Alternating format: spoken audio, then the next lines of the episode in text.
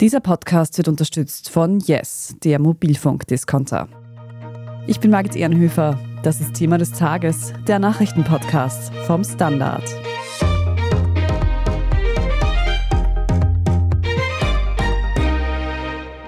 Mehr Geld für Kinderbetreuung, mehr Geld fürs Gesundheitssystem, mehr Geld für die Bildung. Das fordern Länder und Gemeinden im sogenannten Finanzausgleich. Während der Bund nur mehr Geld ausschütten möchte, wenn dieses zweckgebunden und befristet ist, wollen Länder und Gemeinden allgemein den Verteilungsschlüssel von Steuereinnahmen reformieren. Seit Monaten wird ergebnislos zwischen Bund, Ländern und Gemeinden verhandelt und auch heute Montag kam es beim Treffen zwischen den Landeshauptleuten und dem Finanzminister wieder zu keiner Einigung. Galileo Galilei hat bei Bert Brecht einmal gesagt, und sie bewegt sich doch. Wir bewegen uns nach vorwärts, aber die Ziellinie ist nicht erreicht. Weißer Rauch ist noch keiner aufgestiegen. Wir werten das positiv, dass es einen Schritt gibt auf die Länder und Gemeinden zu, aber wir sind noch deutlich von einem Abschluss entfernt. Wir sprechen heute darüber, woran es beim Finanzausgleich hakt und was es für Gesundheitssystem, Bildung und Kinderbetreuung bedeutet, wenn eine Einigung noch länger ausbleibt.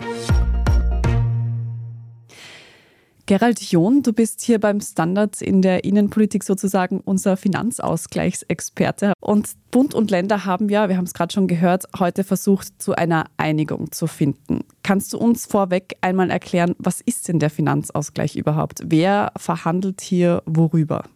Naja, da geht es um nichts Geringeres als um die Verteilung des Großteils der staatlichen Steuernahmen für die nächsten fünf Jahre.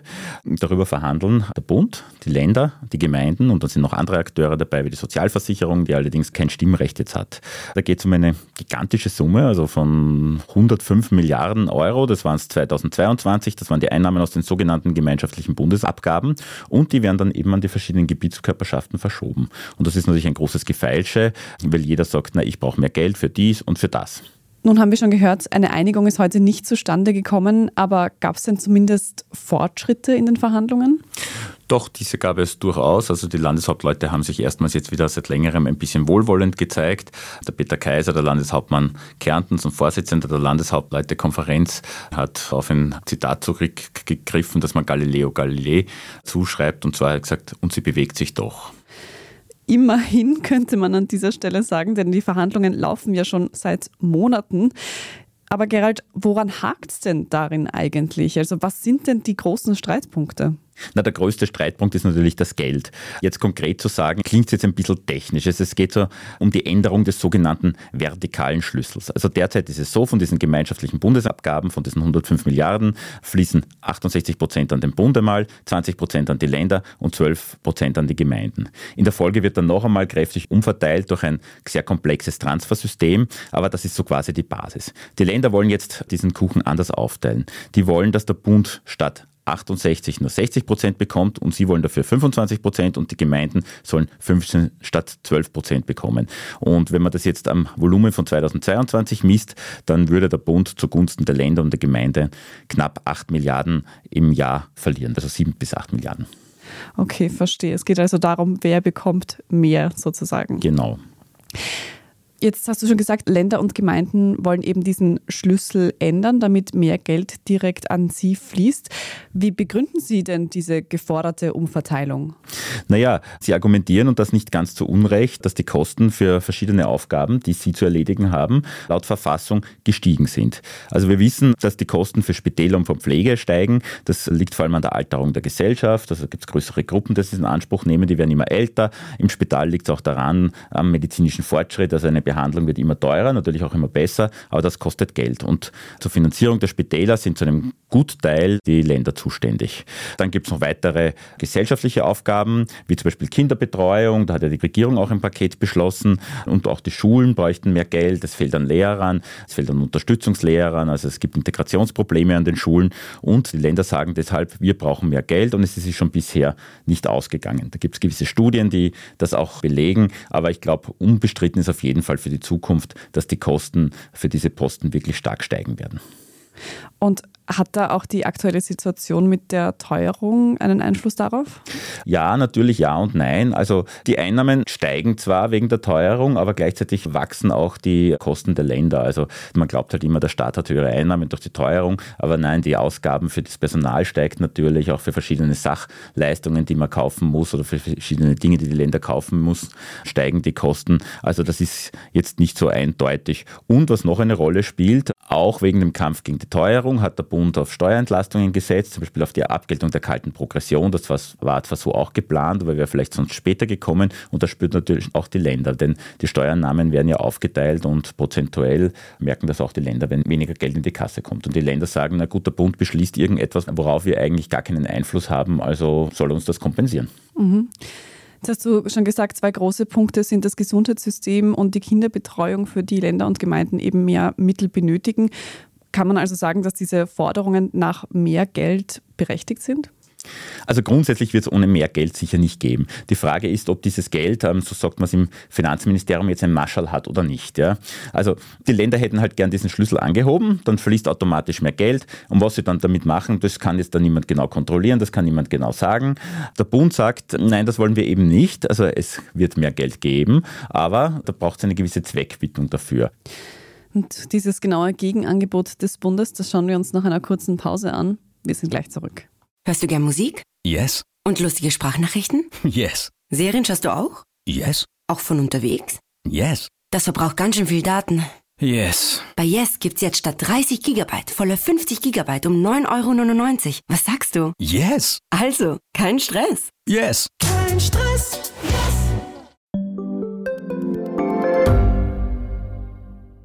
Gibt es außerirdisches Leben? Haben Tiere ein Bewusstsein? Können wir durch die Zeit reisen? Es gibt so viele große Fragen, die uns Menschen seit Jahrtausenden beschäftigen. Aber erst jetzt kann die Wissenschaft Antworten darauf liefern. Oder neue Rätsel entdecken. Ich bin Tanja Traxler. Und ich bin David Rennert. Im Standard-Podcast Rätsel der Wissenschaft gehen wir großen Fragen der Menschheit auf die Spur. Wir fragen Wissenschaftlerinnen, was in schwarzen Löchern passiert. Wo die Aliens bleiben. Und die Fusionskraftwerke. Und wo die Mathematik an ihre Grenzen stößt. Rätsel der Wissenschaft. Jeden Mittwoch eine neue Folge. Überall, wo es Podcasts gibt.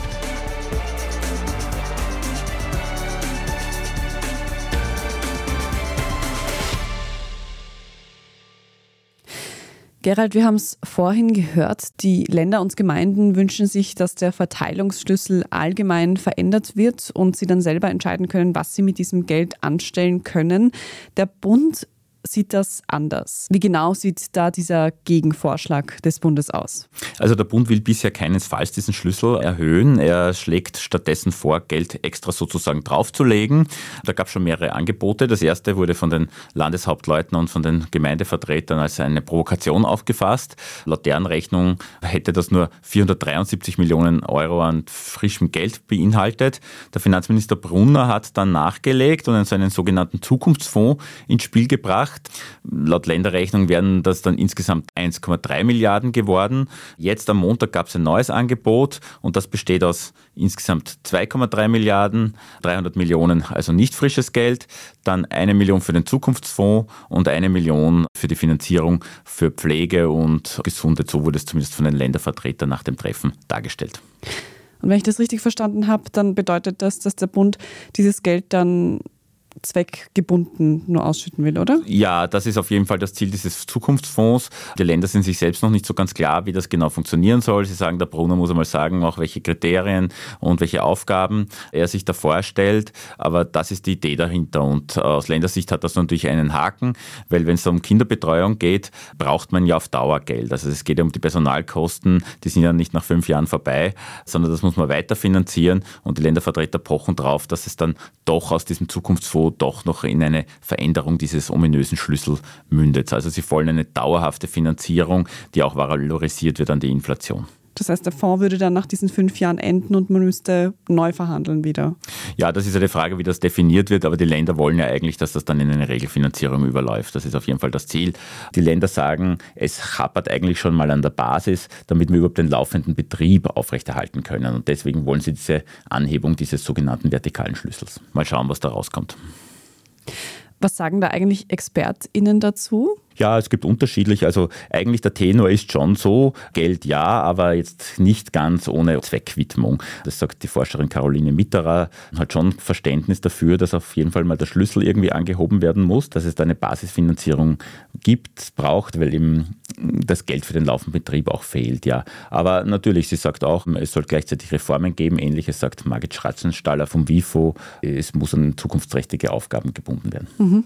Und wenn wir schon von Reformen sprechen, ich finde ja, dieser Finanz Ausgleich zeigt wieder, wie kompliziert die Verwaltung in Österreich ja. ist durch diese föderalistische Aufteilung. Wäre dieser Finanzausgleich eine Möglichkeit, um da die Kompetenzen neu zu verteilen zum Beispiel? Also die große Staatsreform, das geht nicht im Zuge des Finanzausgleichs, das wäre wieder was ganz anderes, die Kompetenzen grundlegend jetzt anders zu ordnen. Aber ja, der Finanzausgleich bietet eben den Hebel, dass man gewisse Commitments trifft, dass sich zum Beispiel alle Akteure auf gewisse Ziele einigen. Das ist vor allem ein wichtiges Punkt, ist der Gesundheitsbereich. Bereich. Der Sozialminister, Sozial- und Gesundheitsminister Johannes Rauch hat ja vorher relativ den Mund vollgenommen. Er wollte eine große Gesundheitsreform. Er hat zwar auch dazu gesagt, ja, die Chance ist natürlich groß, dass er scheitert, aber er will es zumindest probieren. Und da geht es um nichts anderes als darum, dass die verschiedenen Akteure vereinfacht gesagt mehr an einem Strang ziehen. Das Problem im Gesundheitssystem ist, dass die Zuständigkeiten zersplittert sind. Also die Sozialversicherung ist für die Niedergelassenen Erste zuständig, die Länder aber sagen, was an den Spitälern passiert.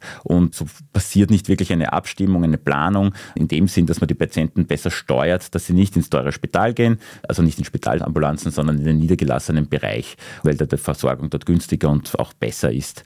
Sowas kann man vereinbaren beim Finanzausgleich. Ich habe nur die Befürchtung, da immer noch über das Grundsätzliche so viel gestritten wird. Ich hoffe, dass die Zeit nicht zu so knapp wird. Ja, also wir sind ja schon jetzt Mitte September. Es ist immer noch die Geldfrage offen und die Länder sagen, naja, Gesundheitsreform brauchen wir gar nicht reden, bevor der Bund nicht irgendwie einmal das Geld gibt, damit wir überhaupt den Betrieb aufrechterhalten können.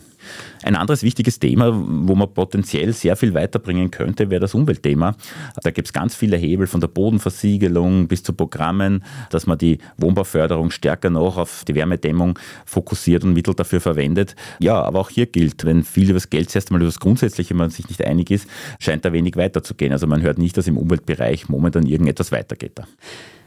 Jetzt wurde da heute eben, wie wir es vorhin schon gehört haben, wieder keine Einigung erzielt. Wie geht es denn da jetzt weiter oder was hat das dann auch für Auswirkungen? Naja, dass heute keine Einigung erzielt worden ist, das war schon irgendwie absehbar, da waren die Positionen so weit auseinander. Naja, also um das fertig zu kriegen, müssten sie schon bis November, bis Ende November irgendwie unter Dach und Fach bringen, weil das muss noch durchs Parlament. Wenn es nicht gelingt, dann geht es die Republik sofort auch nicht unter. Also nicht, dass die jetzt niemand ein Geld hat, weil dann wird der Finanzausgleich fortgeschrieben, der alte. Aber das wäre schon meines Erachtens schon sowas wie eine politische Bankrotterklärung. Also die Regierung ist angetreten, um zu gestalten. Das sollte auch das Ziel der Länder sein. Und wie wir vorhin besprochen haben, hängen da ganz viele Entscheidungen. Man kann ganz viele Akzente setzen für gewisse Schwerpunkte. Ja, und das Problem wäre dann, es würden die Defizite in den Ländern steigen und man müsste dann sowieso irgendwann mal stopfen, diese Löcher. Also es würde schon, ich würde sagen, ein, ein Beweis sein, dass die Republik dysfunktional geworden ist. Also an dem, glaube ich, dürfen jetzt die Länder, der Bund und die Gemeinden nicht scheitern.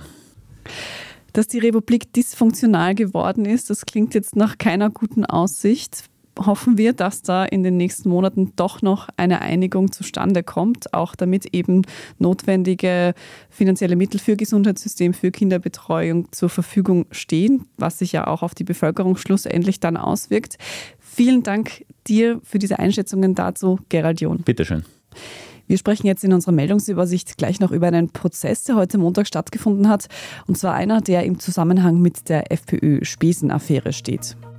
Wenn Ihnen diese Folge von Thema des Tages aber bisher schon gefallen hat, dann freuen wir uns, wenn Sie uns das mit einem netten Kommentar oder einer guten Bewertung auch wissen lassen. Und wenn Sie Thema des Tages abonnieren, verpassen Sie auch keine weitere Folge mehr. Wir sind gleich zurück. Hörst du gern Musik? Yes. Und lustige Sprachnachrichten? Yes. Serien schaust du auch? Yes. Auch von unterwegs? Yes. Das verbraucht ganz schön viel Daten. Yes. Bei Yes gibt's jetzt statt 30 Gigabyte volle 50 Gigabyte um 9,99 Euro. Was sagst du? Yes. Also, kein Stress. Yes. Kein Stress. Yes.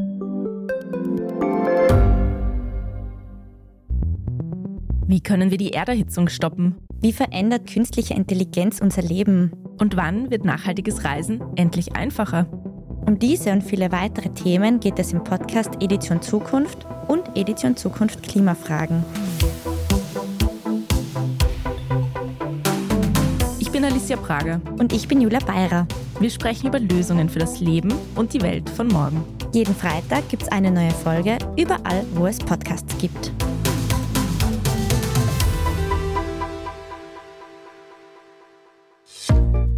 Und hier ist, was Sie heute sonst noch wissen müssen. Erstens, der Prozess gegen einen ehemaligen Fahrer von Ex-FPÖ-Chef Heinz-Christian Strache wegen falscher Zeugenaussage ist heute Montag mit einer Diversion zu Ende gegangen.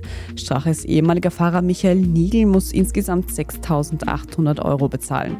Die Entscheidung ist nicht rechtskräftig. Der Prozess stand im Zusammenhang mit der FPÖ-Spesenaffäre, bei der es darum geht, dass Strache selbst und andere hohe MitarbeiterInnen der FPÖ Spesen falsch abgerechnet haben sollen. Strache selbst wird vorgeworfen, sein Privatleben in großem Umfang mit Parteigeldern finanziert zu haben. Er selbst bestreitet das. Die Causa war aber Hauptgrund dafür, dass er aus der Partei ausgeschlossen wurde. Und der ehemalige Chauffeur Michael Nigel soll im Rahmen der Ermittlungen dazu falsch ausgesagt haben. Er ist übrigens nicht zu verwechseln mit einem anderen Chauffeur von HC Strache, Oliver Rieberich. Auch er gilt als Beschuldigter in dieser Affäre und hat seine Wahrnehmungen in dieser Causa schon im Standard-Podcast Inside Austria geschildert. Die ganze Serie zu Straches Bodyguard können Sie auf der Standard.at nachhören. Zweitens, in der internationalen Schauspielszene gibt es womöglich einen weiteren MeToo-Fall. Am Wochenende wurden Missbrauchsvorwürfe gegen den britischen Komiker und Schauspieler Russell Brand bekannt. Diese gelangten durch eine gemeinsame Recherche mehrerer britischer Medien an die Öffentlichkeit. Vier Frauen hätten Brand demnach wegen sexueller Übergriffe, darunter auch Vergewaltigung, zwischen 2006 und 2013 beschuldigt. Ob eine oder mehrere Frauen auch Anzeige bei der Polizei erstattet haben, ist nicht bekannt. Russell Brand ist als Schauspieler, Moderator und Comedian bekannt. Bis 2011 war er außerdem mit der Popsängerin Katy Perry verheiratet. Die nun erhobenen Vorwürfe bestreitet Brand in einem am Freitag veröffentlichten YouTube-Video. Und drittens, Telefonieren oder SMS schreiben am Steuer zählen auf Österreichs Straßen zur Unfallursache Nummer 1. Das zeigt eine aktuelle Studie des ÖMTC sowie Beobachtungen des Kuratoriums für Verkehrssicherheit. Rund 30 Prozent der Unfälle sind auf Ablenkungen wie eben das Handy oder auch das Trinken aus einer Flasche zurückzuführen. Rund 10.000 solcher Ablenkungsunfälle gab es im vergangenen Jahr mit rund 11.500 Verletzten und 95 Toten. Aber auch beim Radfahren oder zu Fuß gehen wird das Handy bzw. Telefonieren zunehmend zur Unfallursache. Ein großes Problem ist generell die trügerische Selbsteinschätzung. Laut ExpertInnen steht die subjektive Gefahreneinschätzung nämlich oft im Widerspruch zu den tatsächlich erfassten Daten. Wenn Sie diesen Podcast also vielleicht gerade beim Rad oder Autofahren hören, hier ein kleiner Reminder, sich trotzdem auf den Straßenverkehr zu konzentrieren. Zum Abschluss habe ich noch einen Hörtipp für Sie und zwar kam am Wochenende unsere dritte Folge der aktuellen Reihe über Herbert Kickel in unserem Schwesterpodcast Inside Austria heraus. In der dritten Folge geht es darum, wie das Mastermind der FPÖ zum Innenminister in der Regierung von Sebastian Kurz wurde und wie Kickel dann den Geheimdienst umbauen wollte. Inside Austria hören Sie überall, wo es Podcasts gibt und natürlich auch auf der Standard.at. Dort lesen Sie auch alles weitere zum aktuellen Weltgeschehen. Falls Sie jetzt noch Feedback oder Anmerkungen für uns haben, ein Thema, das wir unbedingt einmal besprechen sollen, dann schicken Sie uns gerne eine Nachricht an podcast.derstandard.at. Und wenn Sie unsere journalistische Arbeit hier beim Standard unterstützen möchten, geht das am einfachsten mit einem Abonnement. Alle Infos dazu finden Sie auf abo.derstandard.at. Und Apple-UserInnen können mit einem Apple Premium-Abo alle Standard-Podcasts auch ganz ohne Werbung hören. Ich bin Margit Ehrenhöfer. Danke fürs Zuhören. Baba und bis zum nächsten Mal.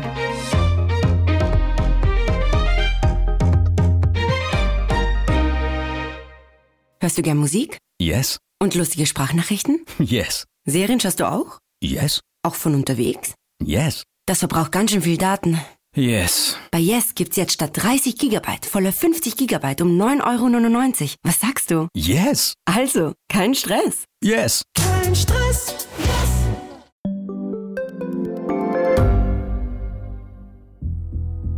Was ich nicht nachvollziehen kann, ist, warum an jedem Unrecht immer ich schuld sein soll. Ein Korruptionsskandal jagt den anderen. Österreich hat in den letzten 30 Jahren viel über Klimaschutz gesprochen, aber zu wenig getan. Die Politik verschläft die Klimakrise. Die Behörden haben alles richtig gemacht.